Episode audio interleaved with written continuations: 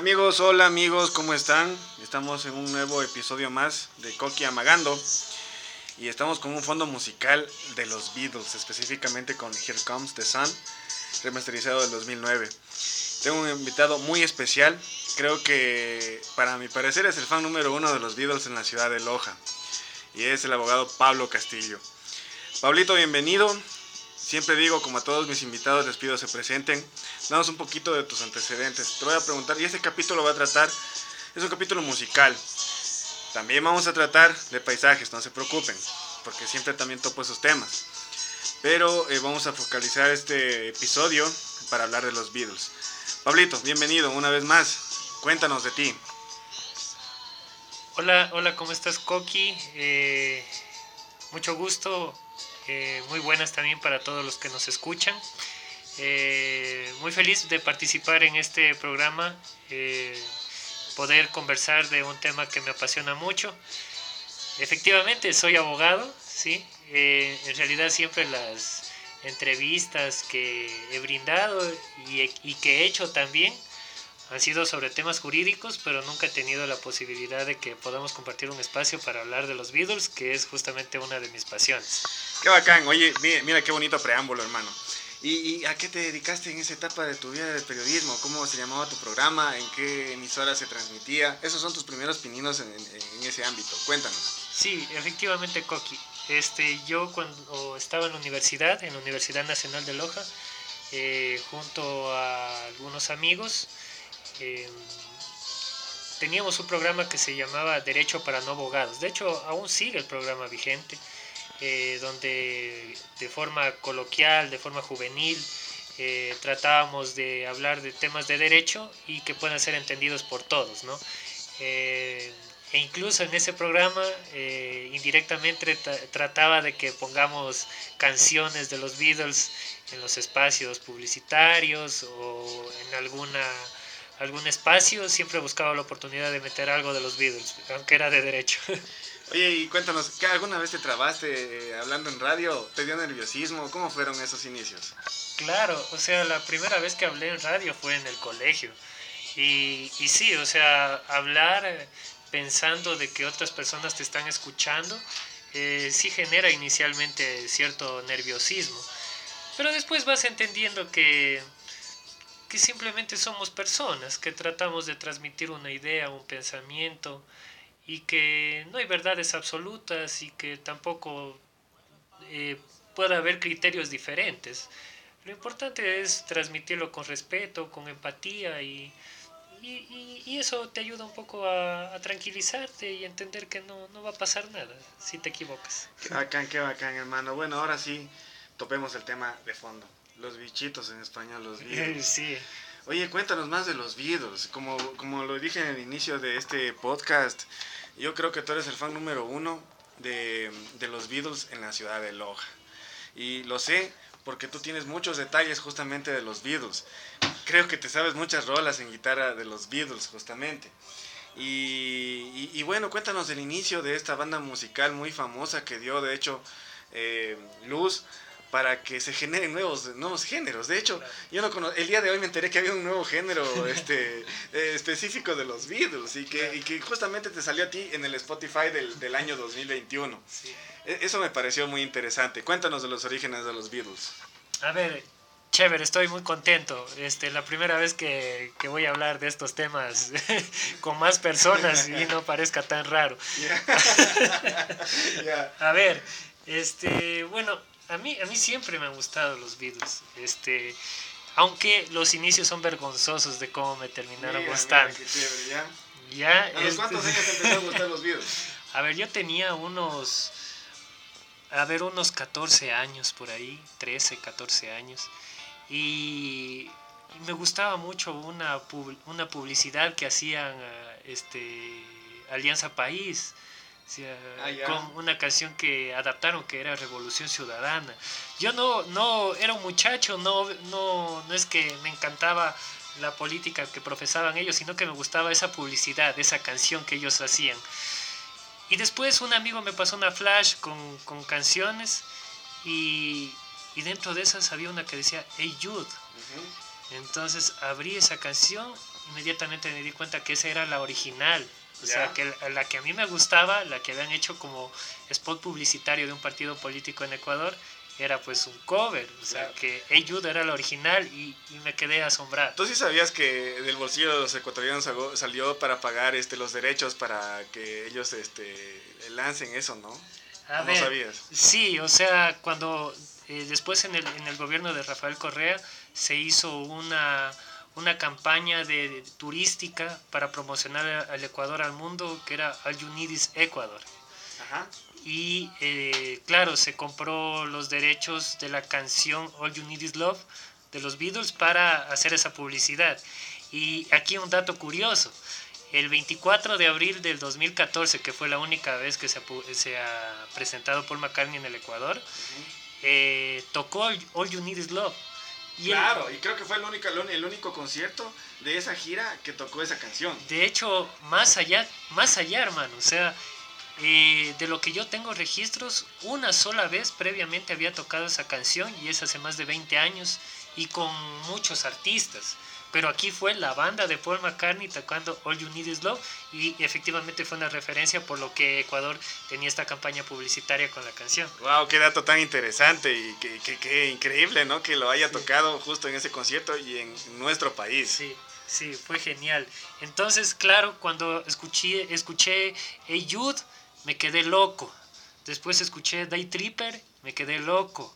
Empecé a escuchar más canciones y no me pude desenganchar. Necesitaba aprender más de los Beatles. Ah, qué bacán esa pasión, esa pasión es interesante. Y bueno, les cuento también un dato adicional.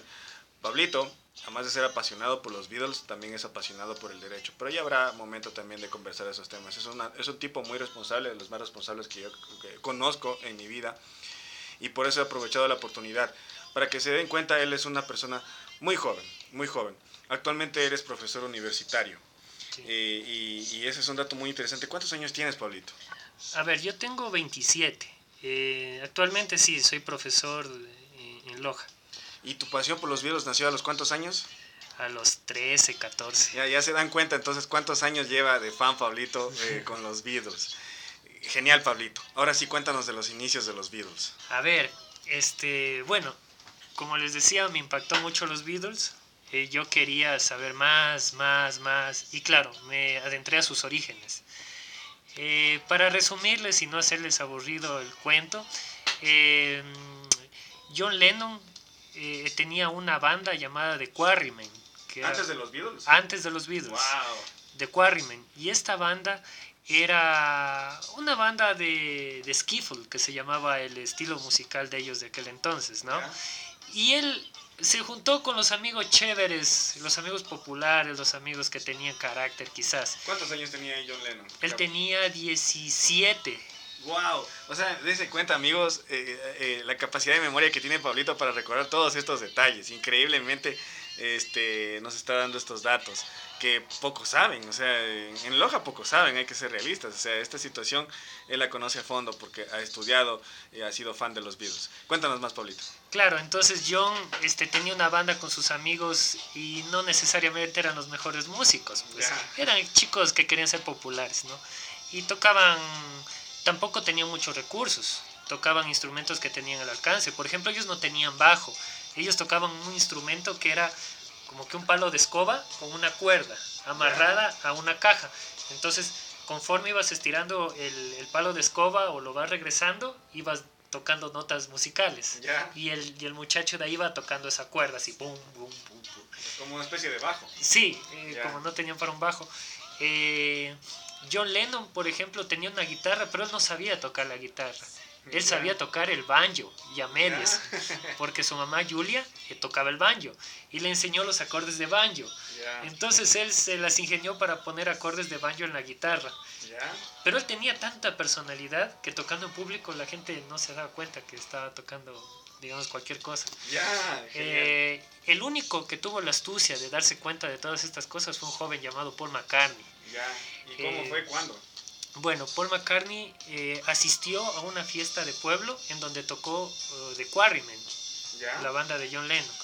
Entonces Paul se quedó, se quedó viendo aquí del público, él dos años menor, ¿no? Tenía unos 15 años. Se quedó viendo, observando que este muchacho, ¿qué le pasa? Los, acordes son erróneos. Ya. En segundo lugar, esa no es la letra de la canción. O sea, metía una letra de una canción a otra y el man, o sea, estaba en otro baile. El único que se daba cuenta era Paul McCartney porque él, para esa altura, él ya tocaba muy bien la guitarra. Él ya componía canciones y era un chico que, que estaba avanzado a los demás. Entonces, los dos tenían un amigo en común y este amigo en común decide presentarlos. Se presentan Coincidencias de la vida. coincidencias de la Como vida. otra coincidencia que voy a hacer un paréntesis. Tú eres zurdo, Pablito, ¿no es Sí. ¿Y quién más es zurdo de los Beatles? Eh, Paul y Ringo. Tú también tocas la guitarra. Sí, yo Y también. sabes canciones de los Beatles en guitarra. Sí, Zurdo. también toco zurdo y, y no y aquí un paréntesis también. Yo aprendí a tocar zurdo sin conocer esto. ¿Ya? Después, o sea, lo escuché a Paul, me encantó su forma de cantar todo. Siempre me enganché con Paul McCartney. Ya. Y después de enterarme que era zurdo y que tocaba como yo, dije, wow, qué locura. Buenas coincidencias. claro, Y coincidencias. bueno, síguenos contando esos detalles de, de cómo se conocieron. Entonces, bueno, se conocen y Paul, o sea, quería demostrar también su talento. Y le prestan una guitarra derecha. Ya. Pero él no se iba a dejar por eso. Cogió la guitarra derecha y tocó una canción. Ya. Y la tocó tan bien que los demás se quedaron impresionados, incluso John Lennon. Eh, y bueno, eh, los historiadores después han tenido varias teorías, pero básicamente la biografía de Paul McCartney del 2017 Ya. se dice que se tardó varias semanas John Lennon en aceptarlo. Así. Sí, y de ¿Había hecho, motivos? Tal vez reconocen algunos motivos. eh, los historiadores dicen que John no quería competencia, No quería sentir que era el que había alguien que sabía más que él, pero se dio cuenta que lo necesitaba porque esa banda no tenía a nadie más que sepa de música. Entonces lo mete a Paul y, y Paul eh, encuentra muchas coincidencias con John Lennon. De hecho, eh, Paul McCartney recién sacó una biografía, ya pero personal, porque la del 2017 es una biografía eh, que la hizo otra persona. Mm, En- ya. En, esta O biografía... sea, ¿y esa biografía de esa otra persona fue autorizada por Sí, él? Ah, ya, fue sí, autorizada. Fue autorizada, pero no participó del proceso. Ya, O sea, el, el escritor empezó a abordarlo a través de otras personas. ya. Pero en cambio en esta biografía que se llama The Lyrics, que de hecho salió este 26 de noviembre, me parece que es, ya salió la versión en español. Se Mm, llama ya. Letras. Ya. Así que estoy, bueno, bu- buscando conseguirla. Muy bien, muy ya. bien. Eh, y bueno, en, en, este, en esto eh, dice eh, eh, Paul McCartney que encontró muchas coincidencias con John Lennon porque hasta entonces él no había conocido a otra persona que le guste escribir Ya. que le guste componer, que había chicos que les gustaba el fútbol, había chicos que les gustaba otras cosas, pero a nadie que le guste componer. Y vio que a John le gustaba escribir poesía, le gustaba eso. Entonces con él encontró un buen aliado. Qué bien. Sí, empezaron a componer canciones y, y bueno, después se unió George Harrison. ¿Cómo se unió George Harrison ahí? George es el más pequeño de todos, el más jovencito, Ya. ya, este, más joven que Paul incluso. Qué loco, ya. Entonces eh, siempre eh, lo molestaban como que era el niño del, del equipo. Ya. Pero bueno, eh, George con Paul coincidieron en, en el bus, en el bus a la casa. Y ahí entablaron ¿Qué de esos buses que hay en Inglaterra de dos pisos? eh, será? Supongo, bueno, que esto estamos hablando en los 50, finales de los Pero ya había. 50. Supongo, sí. Ya había, ya Sí. había. Son históricos esos carritos. Claro, ellos se encontraban en el bus, Ya. entablaron una amistad. George no era todavía muy bueno para la composición, pero sí le gustaba la guitarra. Y era más chiquito sobre todo. Entonces, eh, pero George era muy bueno en la guitarra, para tocar solos y esas cosas. Entonces lo invitan a George Harrison, él, él le presenta a, a John Lennon, le dice, mira, tengo un amigo que toca la guitarra, podemos meterlo en el grupo.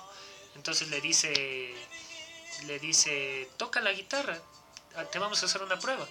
Y el man empieza a, a tocar una canción, tan, tan, tan, tan, tararararán, una canción así. Al azar, ¿no? o sea, no, No, es, sí, sí es una canción, no me acuerdo de rato el nombre, pero va así, tan, tan, tan, tan, tarararara. Ya. Bueno, el hecho es que, ¿Fue publicada esa canción que no te acuerdas? eh, sí, sí, sí, lo- la podemos revisar. Ya. Y, este, mm, a John le gustó y lo metieron. Ya. Después, ellos empezaron ya a tocar en bares y que demás, pero necesitaban crecer. Y decidieron irse a Hamburgo. En Ya. Hamburgo hacer una gira. Y todo fue tan rápido que necesitaban un baterista así, Al apuro. al apuro. Y ellos tocaban en un bar de una señora de apellido Best. Y, el hijo, Pete Best, tenía una batería. Ellos les faltaba un baterista. No importaba quién sea, pero necesitaban un baterista. Lo invitaron a Pete Best y el otro día embarcaron con él a Alemania. Pete Best formó parte de los Beatles. Sí, es el, el baterista que después reemplazó Ringo. Ah, ya. Claro. ¿Ese proceso cuándo fue? Eh, este, tocó un par de años eh, Pete Best, hasta el 62. O sea, fue el baterista original de los Beatles. Claro, claro, este, verás, cuando, cuando Pete Best va a Hamburgo, él tocaba con los Beatles Ya. y Ringo tocaba con otra banda. Ringo era considerado el mejor baterista de Liverpool. Ah, Era muy difícil creer que, o sea, que podían tenerlo a Ringo, ¿no? Ya. Sin embargo, Pete Best, eh, los historiadores dicen que él faltaba mucho a, las- a re- a los repasos, a veces a presentaciones, Uy. y en ese periodo lo invitaban a Ringo, y Ringo era el suplente. Ah, caray. Claro, y Ringo cuando iba, dicen que el ambiente era distinto, que había una armonía, que todos se sentían completos. Como dice Paul McCartney, los cuatro líneas de un cuadrado se sentían de esa forma. Y, y bueno, ¿quién finalmente decide que se vaya Pete Best? Es eh, George Martin. ¿Quién es George Martin? George Martin es, eh, bueno, quien... ellos habían tocado muchas puertas ya para grabar su música y siempre recibían un portazo en la cara, ¿no? Date cuenta, ¿no? Como a muchos de los emprendedores Sí, que siempre a veces este, empiezan eh, con altibajos o, a veces con muchos bajos, de hecho, muchos bajones y quieren botar la toalla, pero los Beatles no se dejaron. no se dejaron. Ah, tal vez hubo un, un líder allí entre los cuatro que, que les eh, incentivó. Sí, sí, de hecho, eh, casi en toda la carrera de los Beatles el líder fue John Lennon.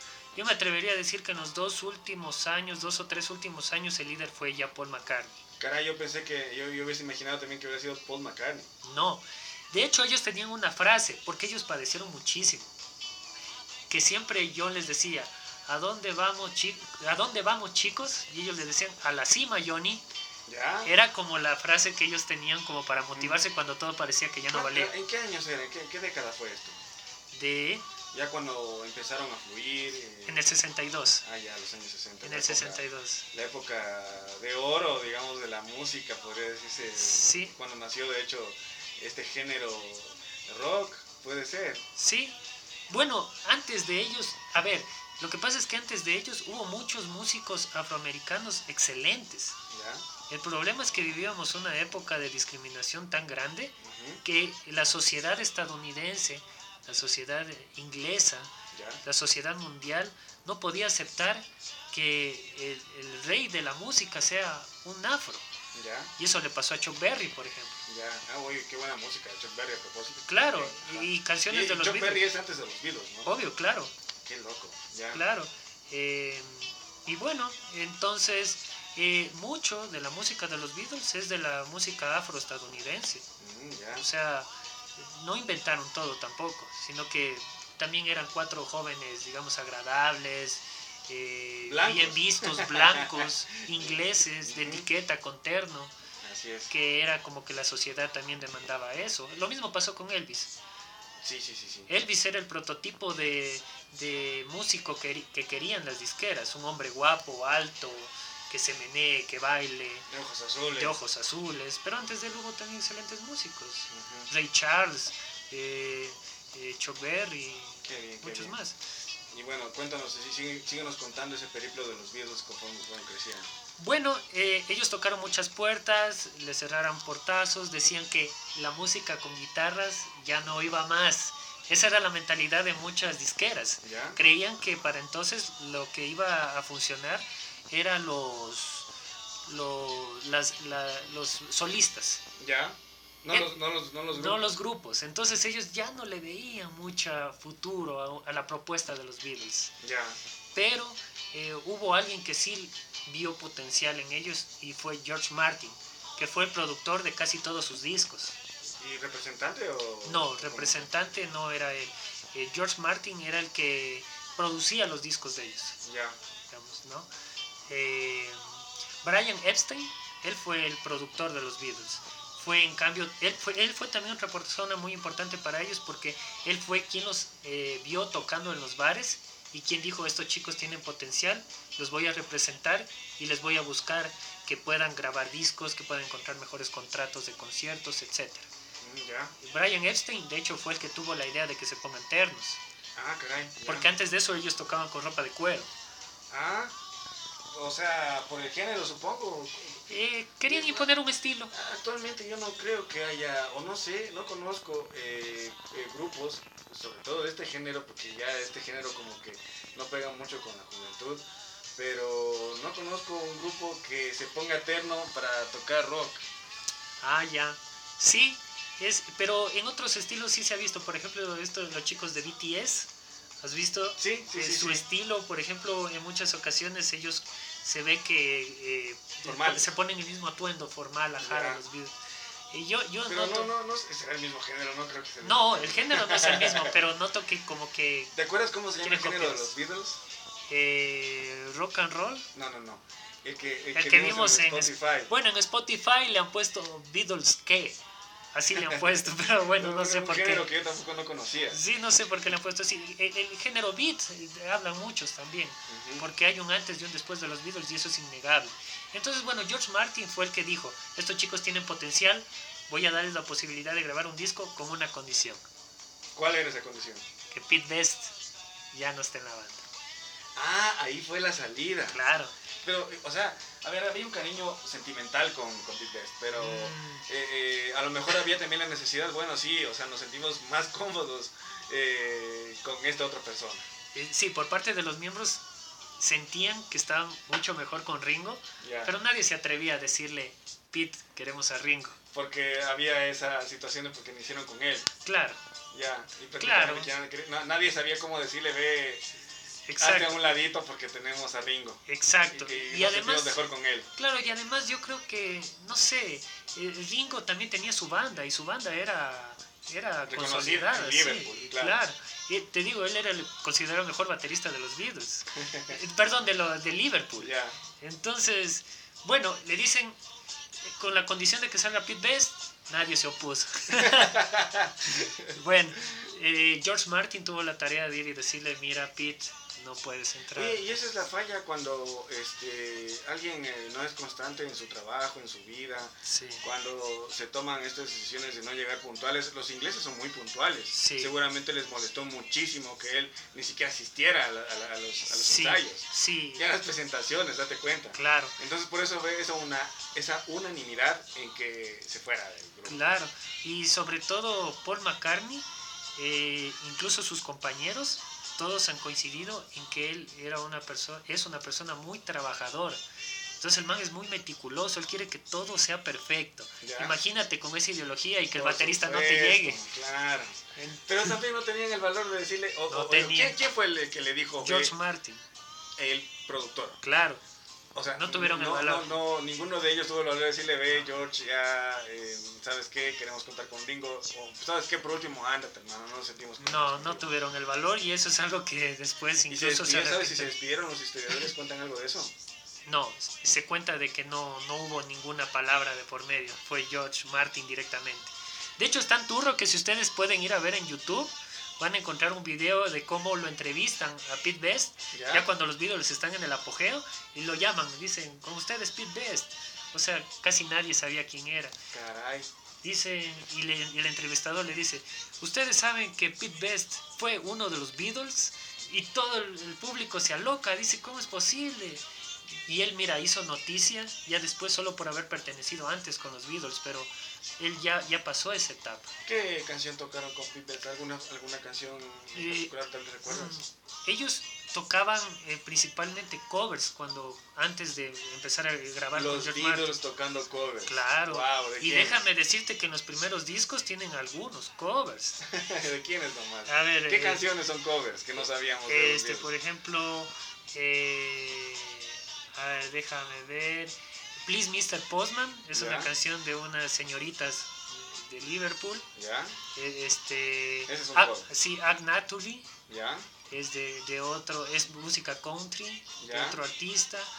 Eh, eh, Roll Over Beethoven, es una canción de, de Chuck Berry, ¿Ya? y así un montón Claro, de covers. verdad, o sea, los Beatles no lo inventaron tampoco. No, Así es, no. así es. Entonces, Pero sí eh, fueron emprendedores en todo caso. claro, le- canciones que eran olvidadas, ellos las sacaban. ¿Y cuál era la táctica de ellos- con los covers?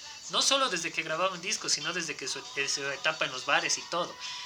Todos los artistas tocaban en la cara A de los discos. A ti te encantan los discos de vinilo.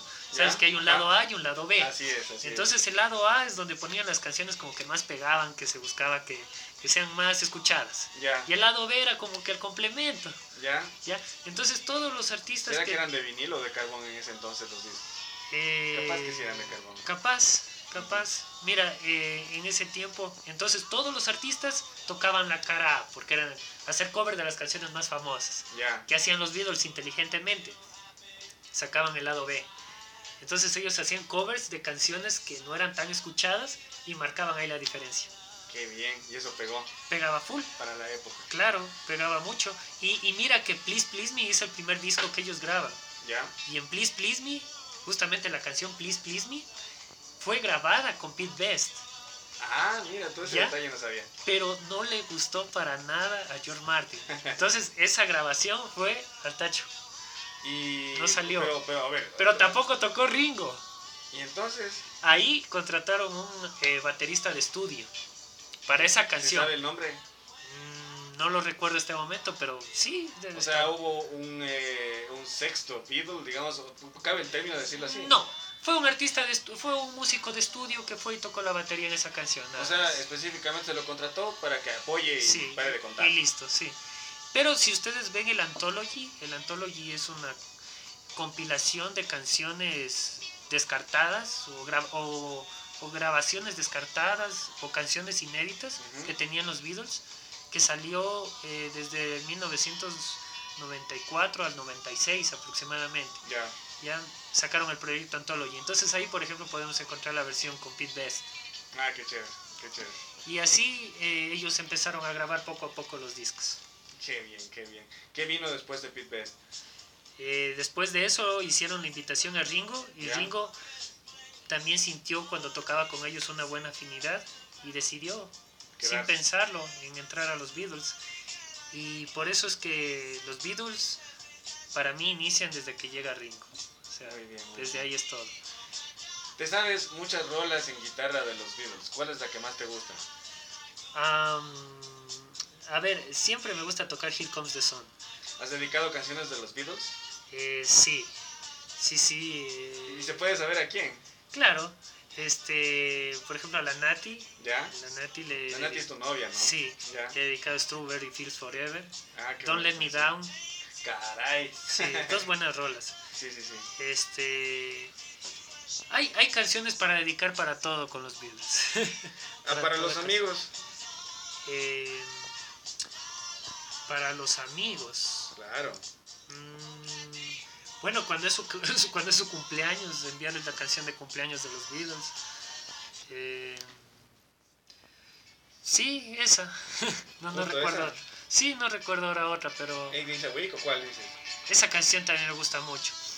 Es la que está sonando de fondo ahorita. Sí, eh, ocho días a la semana es eh, una alusión que hacían los Beatles porque después de que grabaron su primer disco, eh, fíjense que el primer disco pegó, pero no fue como que de un álbum. Con el álbum With the Beatles fue el apogeo mundial. Y ellos, como tenían un apogeo mundial, ellos hacían muchas giras. ¿Ya? Y por eso era el sentir como de los Beatles, como trabajar ocho días a la semana.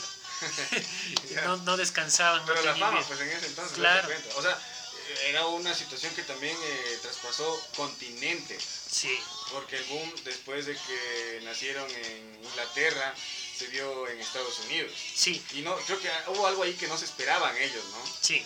¿Qué era ese detalle? A ver, e- ellos hicieron una promesa. Dijeron, ya somos los número uno en Inglaterra. ¿Ya? Ahora, ¿cuándo vamos a ir a Estados Unidos? Porque para aquel entonces y para ahora igual, ¿no? Sigue viéndose a Estados Unidos como, como el país donde debes triunfar para considerar el éxito mundial. Ya. Si no triunfas en Estados Unidos, no puedes triunfar a nivel mundial. Sí, sí, sí. sí. ¿Ya? Entonces en el ámbito musical al menos sí. Sí. Ya en el ámbito geopolítico, con un poquito están cambiando las cosas con China, con, con Rusia. Sí. En fin, esos son los otros temas. Bueno, Claro. síguenos contando eh, eh, ese aspecto de los Beatles en Estados Unidos. Sí, claro, y hablando de política, ahorita es, ahora China pues incluso se dice que tiene un producto interno bruto más grande que ya el de Estados Unidos. Así es. Estados Unidos le debe a China. En armamento, por ejemplo, ya Rusia le está superando a, a Estados Unidos. Claro, y en entonces, armamento nuclear. claro, y es un poco la globalización, ¿no? O sea, ya poco a poco se va difuminando esta idea de que solo en Estados Unidos puede haber el éxito. Que es ambiguo también eso, ¿no? Bueno, pero también en China hay que tomar en cuenta que hay mucha precarización. O sea, Sí. sí, están arriba eh, en este tema de materia ¿A costa de económica. Exactamente, Sí. y eso es eh, también eh, de considerar. No creo que los, las personas que quieran trabajar en el primer mundo decidan irse a China, Ajá. empezar de cero. Nadie ve destino a China Claro, como no, para no, ir a... No, no, para trabajo no. Para los Beatles, en cambio, en ese entonces, la música en Estados Unidos, ¿cómo pegó? Ellos hicieron la promesa, nosotros no vamos a ir a Estados Unidos mientras no seamos el número uno Pero en Estados Unidos. en Estados Unidos. Y, y con el álbum With the Beatles llegaron a ser el número uno en Estados Unidos. Y en Estados Unidos, al enterarse de eso, inmediatamente nos vamos a Estados Unidos. El único que conocía a Estados Unidos previamente era George Harrison, que había ido un poco antes a visitar un familiar. Claro que había ido incógnito y todo. Pero ya era. Ya era un. Beatle, claro, ya era un Beatle. Ah, ya. ¿ya? De ahí los otros chicos no conocían Estados Unidos. Ya. Y hasta ahora las imágenes que puedes encontrar fácilmente en YouTube, en cualquier lugar, se ve como lo reciben en el aeropuerto, Claro, una locura, una claro. euforia, algo nunca, nunca antes visto. Y, y ahí se dio el famoso Ed Sullivan, Ed, eh, Sol- eh, ¿cómo es? Ed Sullivan Show. Ed Sullivan Show, Ujú. eh, que era el programa, digamos, más famoso de aquel entonces. Claro. Y los invitan a Como, los... como ser ahora el eh, programa de Jimmy Fallon. Sí, o Conan, no sé, Conan me parece más chévere. Hay algunos que son buenísimos. Sí. ¿verdad? Pero el más famoso es Jimmy Fallon actualmente. sí. Y claro, en ese tiempo era Ed, Ed Sullivan. Sullivan. Ed Sullivan. Entonces, eh, tocaron y para aquel entonces fue el evento televisado con más televidentes de la historia. Eso, esa sensación que tenían los fans al verlos llegar a los videos debe ser increíble.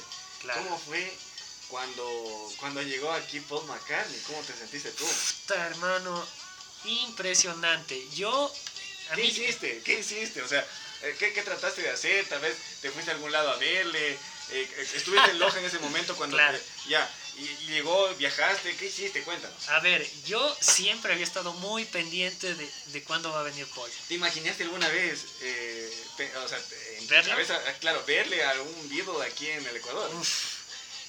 Sí, y todavía sigo teniendo esa ilusión con Ringo, ¿ah? ¿Ya? Espero poderlo cumplir también. Muy bien, muy bien. Eh, en el 2012 ya me amagaron. Hubo muchas noticias de que venía Paul McCartney, que todo estaba listo. 2012. 2012, sí, Ya. ya me emocioné, me puse a llorar, ya estaba todo listo y después resultó ser falso, o se había caído. ¿Cuántos años tenías ahí? A ver, eh, tenía 2012. 6, 18 años. Estaba ilusionado. Eres súper fan de los Beatles, Sí. definitivamente. Y bueno, sigamos contando. Y en el 2014, ¿Cuándo vino? ¿Cuándo vino Sir Paul? Ah, es Sir, ¿no es cierto? es decir, Eh, eh, Eso es un título reconocido por la reina Isabel. Reina Isabel, sí, Sir de Paul hecho, McCartney. Ringo lo consiguió en el 2015, me ¿Quién lo consiguió antes, Ringo o Paul? ¿Solo los dos? Así. Y ¿Pero Paul, quién, lo- quién lo Paul consiguió an- antes? Paul antes, Ah, ya. sí. Mucho antes, en muchas décadas ya, sí. Qué bacán. Bueno, no sé qué tan bacán sea, qué beneficios tenga. Claro. en Inglaterra obviamente debe ser otra la historia. Claro. Y bueno, ya, llegó eh, Sir Paul McCartney al Ecuador. ¿Qué hiciste tú? Eh, o sea, fue una noticia súper emocionante porque era algo con lo que estaba yo muy pendiente. Entonces, ya supe que era el 24 de abril de 2014. Ya, oficial. Oficialmente. No me importó nada, tenía clases, todo, dejé todo. Y, ¿De clases de qué? De medicina legal. ya. Y me pasó una buena, le dije al profe que tenía que algún tema personal que no podía asistir. Ya. Y en la siguiente clase, ya cuando regreso de Quito, yo muy feliz había puesto de fondo de pantalla una foto de Paul McCartney. Y me toca proyectar la pantalla y me olvido de cambiar la foto. Y sale la foto en pantalla gigante en el paralelo ahí con, con Paul McCartney de fondo y el profe riéndose me dice ya sé dónde te fuiste ¿Qué hiciste cuando llegaste a Quito? A ver, llegué con un amigo. ¿Te acuerdas la fecha del concierto? 24 de abril, 28 de abril, no, 28 de abril fue, de, del 2014. Te voy a contar una situación, no, no, no, te voy a contar una anécdota. En realidad, eh, el concierto de Paul McCartney para mí también fue uno de los mejores. Sí. Eh, yo también fui, fui contigo. Sí. no teníamos mucha confianza pero también eh, para mí eh, fue muy bonito irme al concierto de Soda Stereo, pero esos dos conciertos para mí han sido los mejores. Lamentablemente no pude ir a la Metallica, supongo que me iba a explotar la cabeza. Claro, no había dos entradas, veces vine, dos veces vine, dos veces vino Metallica al Ecuador y no pude ir. Claro. ya te imaginarás, estaba en la, en la bullshit con ese tema en mano de que no pude ir a Metallica, pero disfruté muchísimo contigo justamente en ese concierto de Paul McCartney. El escenario estuvo increíble, la música genial eh, All You Need Is Love, excelente, todos la, la, la, coreamos, fue un excelente concierto definitivamente. Sí, fuimos, a ver, fuimos cinco personas. cuéntanos, cuéntanos. Eh, fue un amigo mío que se llama Camilo, otro amigo que se llama Israel, fue Nati y fuiste tú, fuimos los cinco. Esa noche llovió, no sé si claro, te Claro, que me acuerdo. Tuvimos que comprarnos unos ponchos de, de, agua, sí. Pero no importó nada, No, pues para nada. No importó nada. Y... ¿Te acuerdas que apestaba marihuana? Claro. y alguien por ahí gritó, huele rico. ¿Qué no va a haber? sí, un clásico. Claro. No sé cómo hay tanto control en los conciertos para esas cosas, pero terminan metiendo como. Yo no sé, te hacen sacar la correa, te, meten esas huevas. ¿Dónde rayos se lo meterán? no sé, pero les gusta. Sí. Bueno, en fin, ese concierto, ¿te acuerdas qué, qué canción se pegó primero? Sí. Oye, no eh, hubo, no hubo, no recuerdo si hubo un telonero ahí. No, Paul no toca con teloneros. Caray, qué detalle. Paul no toca con teloneros. Eh, supongo que con Wings tal vez tocó con teloneros. Con los Beatles sí tenían teloneros. De hecho, ellos fueron teloneros. Y aquí va otra anécdota. Hay un artista que se llama Roy Orbison. ¿Ya? Es un artista que canta Pretty Woman. Ah, ya, esa canción muy famosa. Él era mucho más famoso de los Beatles cuando ellos estaban iniciando. En aquel entonces. Claro, y en una gira eh, ellos eran los teloneros de, Roy Orbison. Ya. Y tanta la fama empezó a hacer de los Beatles que a media gira tuvieron que cambiarle el rol. Así. Él dijo, mientras me sigan pagando lo mismo, yo no me hago lío. Ya. Cambiaron y fueron los Beatles los que ya abrían los conciertos. Eh, perdón, eh, Roy Orbison ya era el telonero de los Beatles. Ya. A media, mira eso. Fíjate, y eso, eso no fue algo que, digamos, este, previo a la gira estuviera planificado, no. que salió en el momento. Claro, en el momento de la situación. Claro, se dio por necesidad, también por marketing, qué sé yo, por vender más entradas. eran famosos. Eran famosos, claro. Ahora sí, ¿cuál era la primera canción que se pegó por McCartney? Eh, fue en el concierto, ese concierto fue en el estadio de Liga, en Quito. De, Liga de Quito, fue el, la canción Days... A Week. A Week. Ah, ya. Después tocó la canción New, que era del álbum New del 2013. ¿Ya? Estaba promocionando sus canciones de ese disco. Mm, así como de pasito. Sí, tocó un par de canciones chéveres. Qué hermosa canción esta. canción de fondo para mí es la más bonita que tienen los Beatles. sí, mira que eh, en I Love Her es una canción que bueno, yo les metí un poco el bicho de los Beatles a mis amigos del colegio. Ya, pero tú fuiste el primero que conociste. Eh, entiendo que sí. Ya. Entiendo que sí. Y, mira que tocábamos tocábamos eh, canciones típicas, ¿no? Cuando uno empieza a tocar la guitarra. Ya. Canciones de Nanitos Verdes, eh, Verdes 70, eh, Hombres G, Ya. ese tipo, ¿no? Medio fresa, medio Sí, fresa. sí, sí, las más fáciles más que todo. Ah, ya, por o la típica, si eres lojano, sabrás que la primera es muñequita morena. Claro, Claro, si es que ya sabes poner un fa sostenido menor, ya eres durísimo y te Sí, pegas. sí. Y el que el lojano que no toca guitarra, eh, eh, toca algo, pero aunque sea canta, pero lo hace bien. Sí. La música está en las venas. Sí, sí. Así es, así es. Y, y yo les metí el bicho de tocar esta canción. Y cuando acabamos el colegio decidimos grabarla. La grabamos en un pequeño estudio del Bernardo Valdivieso antiguo. ¿Ya? En el fondo del colegio antiguo del Bernardo Valdivieso hay un, no sé si todavía hay, pero había un pequeño estudio, un cuarto pequeño. Ahí nos acogieron para grabar esta canción. Grabamos un cover. And I love her. Sí, todavía la tenemos esa canción. Qué bacán. Eh, por, por cierto, para quienes no, no conozcan el Colegio Bernardo, es considerado el colegio más antiguo del Ecuador, fundado en 1727. Más antiguo que el Mejía. Más antiguo que el También en Mejía. Loja es conocido como el patrón, al igual que en Quito, en la ciudad de Quito el Mejía, en la ciudad de Cuenca el Benigno Malo, en fin, en fin, hermano. Sí. Oye, y bueno, disfrutaste de este concierto, eh, no hiciste más, tal vez en que intentaste algo más. Claro, claro, no me iba a ir sin verlo a Paul. ¿Ya? O sea, yo quería irlo, conocerlo Personalmente. personalmente. Me fui al Hotel Marriott, que es el hotel en el que se- él se hospedó. Lamentablemente no pude verlo. Ah, pude verlo. hiciste el intento, Hice el intento, conocí muchas personas que también fueron a hacer lo mismo. Eh, conocí a otros chicos que estaban con instrumentos queriendo darle un tributo a Paul. Esa experiencia de compartir con otras personas que ¿Cómo? tienen... ¿Qué, qué, qué tipo de tributo? ¿Qué hicieron esos chicos? Ellos querían subirse a la azotea del edificio que está al frente del Hotel Marriott. Ah, es un hotel de Quito. Ahí funciona una notaría. Allá. Ya. En el último piso querían subirse este, a, a darle un tributo a Paul. Así, haciendo una referencia al último, digamos, a la última presentación de los Beatles, que fue con Fue icónica, de hecho. icónica y que de hecho está eh, eh, está ahorita un documental que se llama The Beatles Get Back que está en Disney, Disney Plus, Plus, Sí, así es. Eh, y ahí ahí van a ver todo este tema de, de cómo se dio la grabación del penúltimo disco de los Beatles y cómo terminaron tocando en una azotea. Qué bacán. Oye, hermano, mira, tú has tenido la oportunidad de tocar música de los Beatles en, en algunas latitudes, Sí. ¿no es cierto? ¿En qué países? Cuéntanos. Bueno, yo soy un aficionado total. No me considero profesional de ninguna manera. Lo No, mío lo es un hobby. Así es, como lo que estoy haciendo yo en este Sí, momento exacto. con los podcasts. eso Es un hobby. Nadie me auspicia. Sí. Si quieren acolitarán nomás, no me resiento. Oirán, oirán papas del balde. Este, oirán papas del hueco. Del soda. Oirán soda. Oirán el.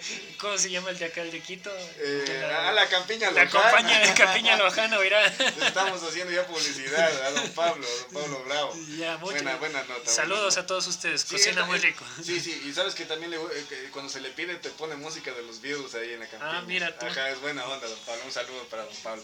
Oye, bueno, y cuéntanos. Ah, bueno. Tú también, tú también tuviste una experiencia en techo. Ah, sí. Eh, Cuéntanos qué es techo. Bueno, estuve en una fundación a la cual le tengo un gran cariño. Es un techo para mi país, después pasó a llamarse Techo. Es una fundación que, que buscó y busca eh, brindar una oportunidad para las personas que viven en extrema pobreza, eh, iniciando por darles un techo, que entendiendo que quien tiene un techo, quien tiene la seguridad de resguardarse de la lluvia, del sol, eh, puede tener la tranquilidad para poder iniciar ya proyectos. ¿Sabes, Pues- ¿Sabes si alguno de los Beatles hizo filantropía? Sí, sí. Eh, por ejemplo, eh, Paul McCartney tiene una fundación que él, él participa de una fundación llamada PETA, ¿Ya? Que es este, él es vegetariano, ¿no? Y lo que buscan es que no haya sacrificios de animales, que utilicemos dietas alternativas, eh, visibiliza el tema de los sacrificios de animales en, las, en los mataderos, o sea, todo eso que nosotros no, no vemos. Nosotros vemos el plato en nuestra mesa. ¿Y eso lo hace perfil bajo? o No, abiertamente, Mm, abiertamente. De hecho, por ahí hay un video en internet que creo que se llama ¿Qué haríamos si los camales no tu- tuvieran paredes de cristal? Algo así se llama. Entonces te muestran el, el sufrimiento que tienen esos animales. Entonces sí te hace reflexionar. Ya, esa, es, esa es la filantropía que hace. ¿Qué hace Paul McCartney? Ya, Sí. volvamos al tema de tus viajes. Sí, ¿A me fui- fuiste con techo? Eh, gracias a Techo tuve la oportunidad de irme a las favelas de Brasil, a, a un encuentro de voluntarios latinoamericanos. Ujú. Eh, ahí conocí a varias personas valiosas, pude conocer también a gente muy, muy hermosa de la, de la favela Sousa Ramos de Brasil, Ya. que si es que llegan a escuchar esto les mando saludos. Eh, ¿Te, te- te- sabías algún, eh, alguna frase en portugués? ¿O te enseñaron allá? Eu não falo muito bom, ¿Qué significa? que yo no sé hablar ni mierda. Qué bacán. Oye, ¿y, y lograste tocar ahí una rolita Sí, de los Beatles? sí. Ahí en Brasil. Sí, de hecho, en, en, en- en techo, cuando hacíamos construcciones de viviendas de emergencia, que de hecho esa es la primera fase de, de techo, o sea, Ujú. construir la vivienda de emergencia, luego venían proyectos comunitarios y después una vivienda definitiva. Ya. Bueno, ese era grosso modo. Ya, entonces, eh, siempre que hacíamos estas construcciones de viviendas de emergencia, tocábamos la guitarra en la noche, hacíamos una fogatita, era un momento, un momento muy ameno De entre... película. Sí, un momento hermoso. Y en Brasil pasó lo mismo, con gente de toda Latinoamérica. Y ahí toqué un par de canciones en mi guitarrita, que por ahí alguien me prestó. Ah, ya. Eh, Sí. Y le gustó a, a- al aforo que estaba ahí presente. Claro, todos cantaban. Eh, los argentinos les encantan los Beatles. Ah, Son- más que acá. Muchísimo más que acá. Eh, yo creo que en, eh, después de Estados Unidos, yo creo que los países con, con mayor índice de Beatlemaniáticos son los mexicanos y los argentinos. Ah, ya. ¿Y acá en Ecuador en qué nivel estaremos? Oye, eh, no lo sé, la verdad. Eh, no conozco muchos amigos que le gustan los Beatles, pero seguramente hay decenas, cientos de personas que les Habrán, encanta. habrán este, seguramente por allí eh, fans que se reúnan. ¿Conoces de eso? Sí, cuando yo vine acá a, a Quito al concierto de los Beatles, perdón, eh, ya me estoy emocionando, ya estoy imaginándome cosas. El concierto de Paul, este, conocí que aquí hay un club de fans que prepararon incluso en, en la montaña. ¿Cómo se llama el cerro que queda? Si tú te vas del estadio, estadio Olímpico Atahualpa al fondo, hay una montañita. Ese es el, el parque metropolitano. Bueno, ahí pusieron con unos. O sea, hicieron la palabra new ¿Ya? con letras gigantes, que era el disco que él estaba recién sacando, Promocionando, ya. promocionando. Entonces él, él vio eso y le gustó mucho. Después en el, ellos se organizaron para, por ejemplo, para vender camisetas, para hacer afiches, algunas cosas hicieron. Y sí, tengo entendido que había esos grupos. Supongo Oye, que existen ahora. ahora sí hablemos de la parte negativa de los Beatles. Ya. ¿Qué pasó? Eh, con su separación, Con su separación. Este dato que eh, fuera de micrófono estábamos hablando de George Harrison. ah, Al parecer creo que tenía un humor del tiro, así como el mío más o menos cuando, cuando me pongo de malas. este, George, George, hay, a ver, ¿cómo te Se digo? portaba como a la verga, decían. Mm, Verás, George, yo lo entiendo, lo comprendo en cierta parte. Porque él ya venía cultivando una, una capacidad enorme para hacer canciones. ¿Ya? Y la mayoría de las canciones que sacaban en los discos seguían siendo Lennon McCartney. Ya. Y, Ah, ya. y cuando se sacaban canciones de George, siempre como que Sí, se, se tendía un poco a no darle quizás la misma importancia. De hecho, aquí un dato entre paréntesis, la canción Taxman, no sé si puedes ponerla. A ver, ya. Taxman es una de las canciones eh, icónicas de, de, de los Beatles. ¿Ya? Me parece que es del álbum Revolver. De hecho, abre, abre el disco Revolver. Se escribe Taxman, ¿no? Sí, Taxman. Es una crítica de George Harrison a los... a- ¿Quién la canta? A los impuestos. ¿Ah? Ah, ya. A la, a la alta tasa impositiva que se manejaba en Inglaterra en aquel entonces. Ya. De hecho, aún, pero, pero digamos... Y, este, todo, y toda la corona, básicamente. Claro, entonces eh, con esta canción de Taxman, él hace una crítica. Ya. Y Taxman tiene un solo genial. Genial. ¿De quién? ¿De quién crees que es ese solo? Chuta, no sé, me imagino que de Paul. Es que eso es lo asombroso. O sea, debería ser de George porque él es el guitarrista solista. Y ese solo es de Paul McCartney. De Paul, ya ves. Y entonces él, Esa es la canción. Sí, yo entiendo que él, él tenía cierto resentimiento quizás, porque por ejemplo en este caso él había estado eh, practicando mucho el solo Ya, y no le salía el solo ya, perfecto. ya. Y viene Paul McCartney, Y presta la guitarra, la saca a la primera, George Martin, ese es el solo. George Martin influyó mucho, ¿no? Claro, eh, pero George Martin fue muy bueno para todos, eh, o sea, pero, pero no sé, yo entiendo que él ya estaba un poco cansado de eso. Ya. Eh, Y bueno, eh, yo creo, por- te digo que yo creo que él tiene en parte razón, porque George después, en- en- cuando ya se hace solista, su primer disco es All Things Must Pass. Ya. Eh, y el disco, hermano, fue el, el disco más exitoso, el primer disco más exitoso de un Beatle en solitario. Ah, ya. Porque él tenía muchas canciones que se venían recopilando y no encontraban salida. Ya. Y él en su primer disco, este me parece que es el, el sol. Es- Sí, no lo logró él mismo. no, es de Paul. Qué falla, ¿no? Sí debe dar coraje, chuta, sacarte el aire para... Y es tu canción. Sí, qué falla, qué falla, debe ser, debe ser. Y, y bueno, este, pero, pero a ver, eh, de George me encanta su música. Tal vez pudo haber estado en Let It Be, cuando estaban haciendo el álbum Let It Be, un poco cascarrabias quizás. Pero, pero no, o sea, tengo un muy buen criterio de él en general.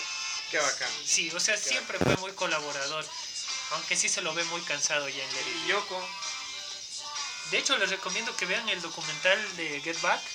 Eh, aún me he visto solamente el primer capítulo, son tres. Este, pero ahí se ve que Yoko o sea, es muy respetuosa del espacio de ellos. ¿Qué sería? Porque la pintan en cambio como que se metió. No, como fue motivo de separación, incluso cuentan algunas leyendas. sí, de hecho este mito se, se manejó durante Y es un mito, es Sí. un mito, pero hay que aclararlo, entonces aclararnos ese mito si es verdad o no. O sea, yo ¿Qué, no- qué tanto hay ahí de Claro, cierto? yo, yo ahorita no les puedo decir que mi verdad es absoluta, pero mi criterio es que eh, los Beatles sí tenían una fecha de expiración.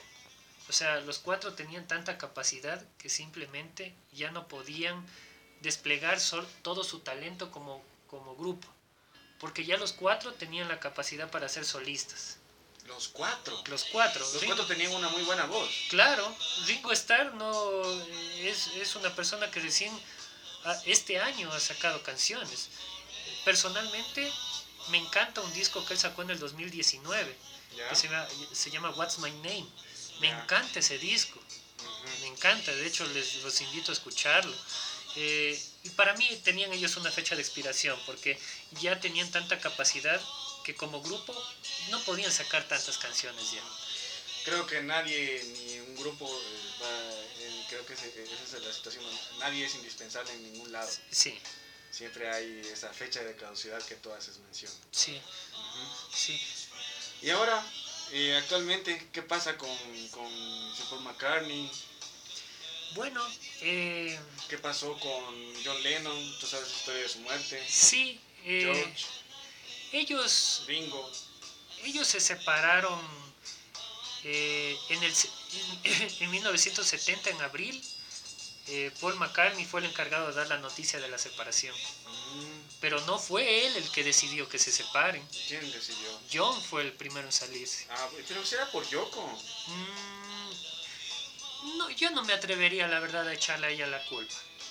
Yo más bien creo que eh, ya él tenía otras ideas también, o sea, él, él quería, siento yo, Trascender. trascender en otros aspectos, Ya. ya no se sentía bien teniendo que cumplir obligaciones de grupo. De hecho, en Beatles Get Back puedes ver como a veces llegaba tarde a, tarde a los repasos. Ya algo que, capaz dando un mensaje de lo que él sí, quería. Sí, o sea, creo que él ya no se, ya se sentía preso.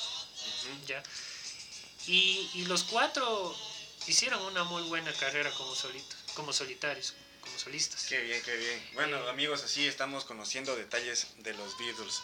Eh, estamos llegando ya a la parte final. Te cuento que estoy batiendo récords. Este es el episodio más largo que he tenido. ¿Cuánto vamos? Entonces, ya por ahí, ya, ya lo- ya cuando lo veas y lo escuches, cuando veas que está posteado y lo escuches, te vas a dar cuenta del tiempo que nos hemos tomado para hablar de los Beatles. Un tema tan apasionante, que genial que es hablar de los Beatles y escuchar su música, porque Sí, eh, hay tantos detalles que conocer. Eh, nos faltó mucho más, siempre digo, quedan cosas pendientes, entonces eso también será motivo para eh, tratar estos temas en una nueva oportunidad, en un nuevo episodio. sí. Hay muchos mensajes de vida este, con los Beatles. ¿Cuál es la canción más bonita, la más alegre de los Beatles que conoces? Eh, Obladí, Oblada. ¿Ya? ¿Y la más melancólica, la más triste? eh, I Lost Her. Puede ser Eleanor. Rigby. Eleanor Rigby, las que estás escuchando, puede ser. La de fondo. Sí. ¿De qué trata Eleanor Rigby?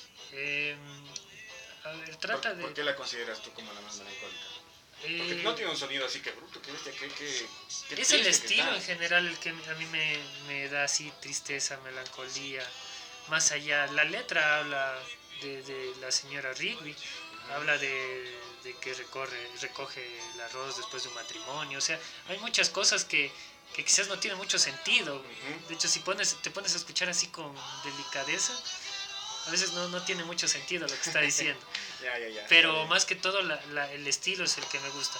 Daisy, por ejemplo, tú me dices en solitario o en general la que más me da tristeza escuchar es Here Today, que es una canción que hizo Paul McCartney en 1982, después de la muerte de John Lennon. Mm. Entonces ahí él, él tiene como una conversación de cómo hubiera, o sea, lo que no pudo decirle en vida.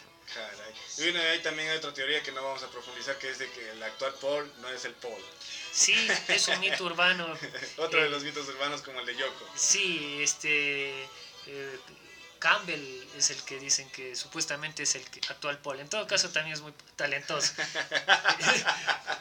puede ser. A- puede al ser. punto que mira que actualmente, el- a ver, en diciembre del 2020 Paul sacó el McCartney 3, su último disco. Ya, Un disco genial, escrito, interpretado y producido por él. qué bacán. ¿ya? Y ahora está nomi- nominado al Grammy Mira tú, hay una canción muy alegre de Ringo. de Ringo. Sí, es un cover. ¡Ah! ver, ¿cuál es? ¿Cuál ver, es? Te, eh. pongo, te tomo la lección. Salió últimamente. Es de su último EP. Sí. Es de su último EP, no me acuerdo. la- a ver, a ver, Es, ¿cuál es es? un, es un sonido clásico. Tienes, Sí. que, no, tienes, tienes que saberlo, tienes que saberlo. a ver. Ah, Tienes que acordarte. Tiene que ver con un reloj. Rock and Roll Tonight, creo que ¿Tiene es. que ver con un reloj o no? Sí, Ya, muy bien. Sí, Sí, sí. sí, sí te acuerdas. sí, te sí, acuerdas. esa, esa es. Ya. Eh, Es un cover, la verdad, genial. Porque, y él cuando habla de por qué hizo esta canción, dice que él cuando fue a, a, a- verla en los teatros, dice él que antes se veía así los conciertos también. Ya, Cómo, claro. pues. cómo sacaban las sillas, la gente se volvía loca. Qué increíble. ¿Y te imaginas ese escenario en el Teatro Bolívar en Loja? Chuta, no. Qué locura. Sí, Sabes ser. que nosotros también tuvimos buenas bandas en esas en los 60 los ecuatorianos. Eh, teníamos una banda que se llamaba Los Corvettes. ¿Ya? Los Corvettes. eh, No, una, no, no los he escuchado. eh, ¿Pero qué lo ritmo tenían ellos? Era, eran casi como los iracundos, más o menos, ese estilo. Mm, ya. Eh, a tu papi le gustan mucho los iracundos, me parece. También. Sí, sí, sí, sí. Sí. Así es. Y, y bueno, los Corvettes, el, el, el que tocaba el órgano, ¿Ya? era hermano de mi abuelita. No digas, qué Sí. detalle interesante. Una banda muy chévere, así que pueden escucharlos, los Corvettes. Chévere, hermano. Bueno, eh, estimados amigos, hemos llegado ya a la parte final de este episodio re bacano, hablando de los Beatles. Danos un mensaje final, Pablito, un mensaje de vida, si es posible. Para, mira, hemos hablado en detalle del emprendimiento, de cómo desde abajo han venido los Beatles creciendo hasta llegar a trascender eh, fronteras y también a trascender en la historia. Sí. Porque a quién no le gustan los Beatles, hay gente de todas las edades que le gustan los Beatles. Mi Claro. nena tiene 13 años y le gusta la música de los Beatles, le gusta mucho Don't Let Me Down. de. Ah. Sí, ese mensaje, Pablito, danos. Bueno, a ver, para mí, ¿qué nos dejan los Beatles? Eh, nos dejan quizás un ejemplo de... de yo, yo siento que los hemos sobre, sobredimensionado también, ¿no? Y nos olvidamos que son humanos. Pero en lo que han hecho igual hay mucho que reconocer. Y yo digo que ellos nos dejan la enseñanza de que si tú haces lo que de verdad te gusta, el éxito está predestinado. Basta verlo a Paul McCartney hasta ahora. Es un hombre que tiene una fortuna de más de mil millones de dólares. Más que la reina, creo. Sí, y, y cómo sigue trabajando con ese entusiasmo. Entonces, bueno, lo que les diría yo es, eh, hagamos lo que nos gusta. O sea, dediquémonos a lo que de verdad nos interesa, Nos apasiona. nos apasiona. Desconectémonos un poco de, de lo que nos impone la sociedad, de qué esperan de nosotros todo el tiempo Ujú. y acerquémonos a qué persona de verdad quiero ser. Si, si te gusta la música, haz música. Si quieres seguir una profesión, haz una profesión. Porque si haces lo que te apasiona, todo va a fluir. Y, y se notaba en cada uno de los trabajos de ellos que de verdad tenían pasión.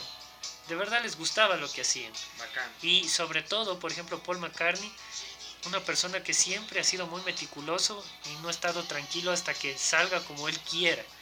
Y eso puede ser obsesivo en ciertos aspectos, pero también por otro lado puede ser beneficioso para que puedas explotar lo mejor de ti.